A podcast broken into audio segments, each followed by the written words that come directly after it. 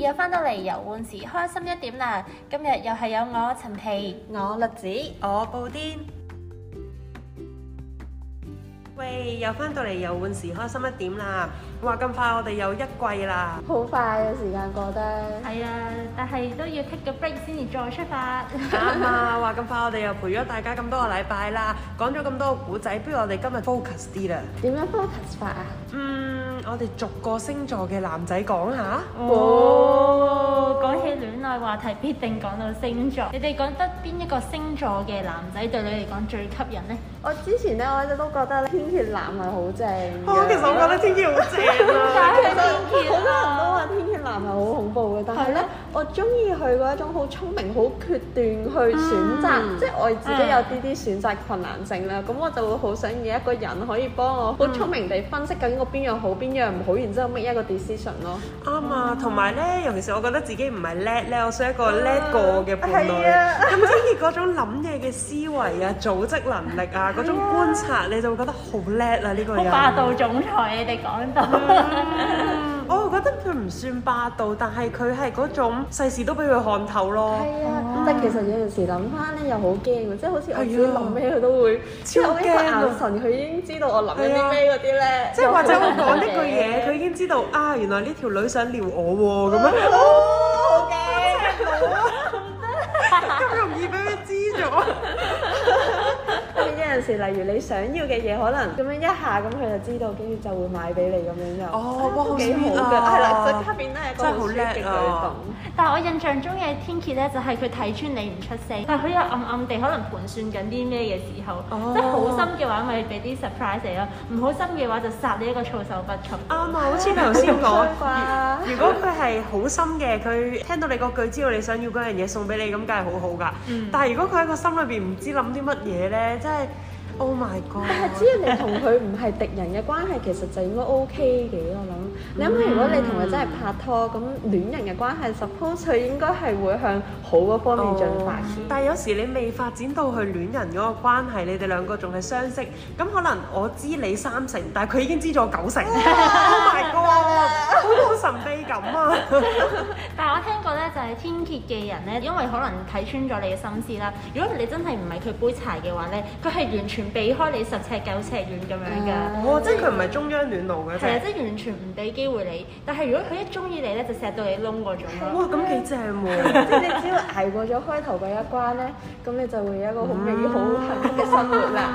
但係你結婚之後唔好得罪佢喎，佢又喺度佢又嬲豬又喺度盤算 你，嗯 好刺激喎，一天蝎座男。 係咯，不得了。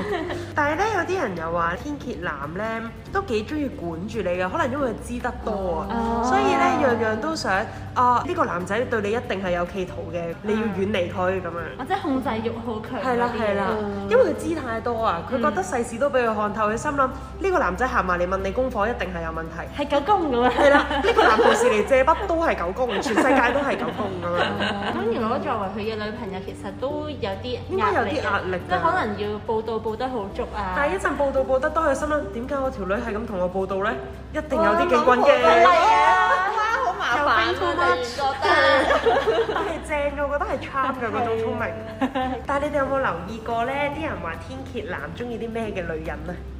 咁又冇，係咪中意啲小鳥依人啲嘅？咁佢可以控制到佢，我估咋？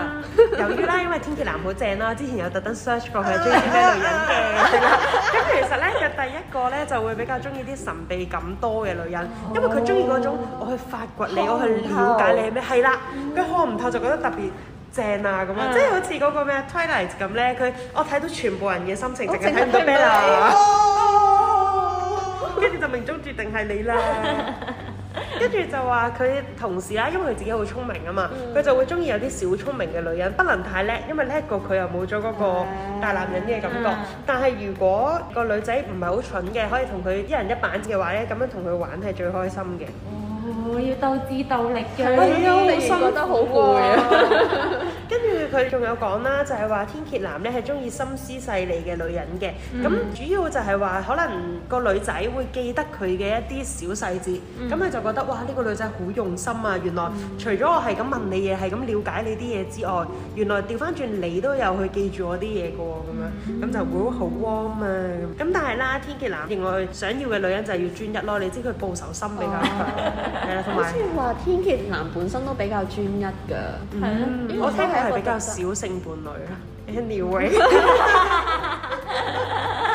所以咧，大家如果想追天蠍男嘅話咧，就記得要做一個聰明嘅女人神秘嘅係啦，聰明、神秘、專一，然後少啲伴侶 嘅一個女人。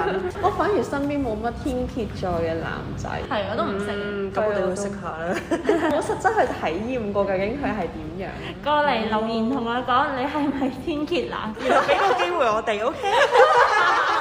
因為其實除咗天蠍啦，我覺得獅子都好正㗎。我覺得咧，獅子嘅領導力，嗯，係就啦，係真係霸真係道好總裁啊係啦，霸道總裁啦，好 charm 啦，你啊好中意啲有。 cake 嘅原來，我睇穿咗你啦，我都有少少天蠍特質啊！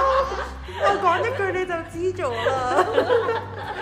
其實獅子我覺得好 charm 咯，同埋佢嗯係嗰種真係霸道總裁到咧，佢講一句你就要聽話，你真係 oh my god，有邊個男人可以咁樣控制到你？即係要超級小女人咁樣咯，即係我個男朋友係最正嘅，要令到佢好威威，有好多人崇拜佢嘅感覺。哦，係啊，要好多人崇拜佢，樣樣佢都叻。嗯總之你就係咪都好犀利啊？咁樣真係好犀利先，即係唔一定㗎天蠍座係唔同，因為天蠍座本身就係好似係好犀利，嗯佢真係好犀利，因為佢看穿。咁而獅子嗰一隻就應該係佢無論點樣都要係可能表面係好犀利，嗯，因為獅子嘅人其實佢本身好有自信啊，所以佢樣樣都覺得自己好叻好威咧。咁當你再 push 多兩嘢咧，佢就真係覺得自己哇，真係威風到一個點。啊哇！咁呢啲要好好拿捏下，如果唔係就衝出嚟窒咁。哦，係啊，即係你喺屋企威就好啦，你出埋街威得滯就唔係幾好。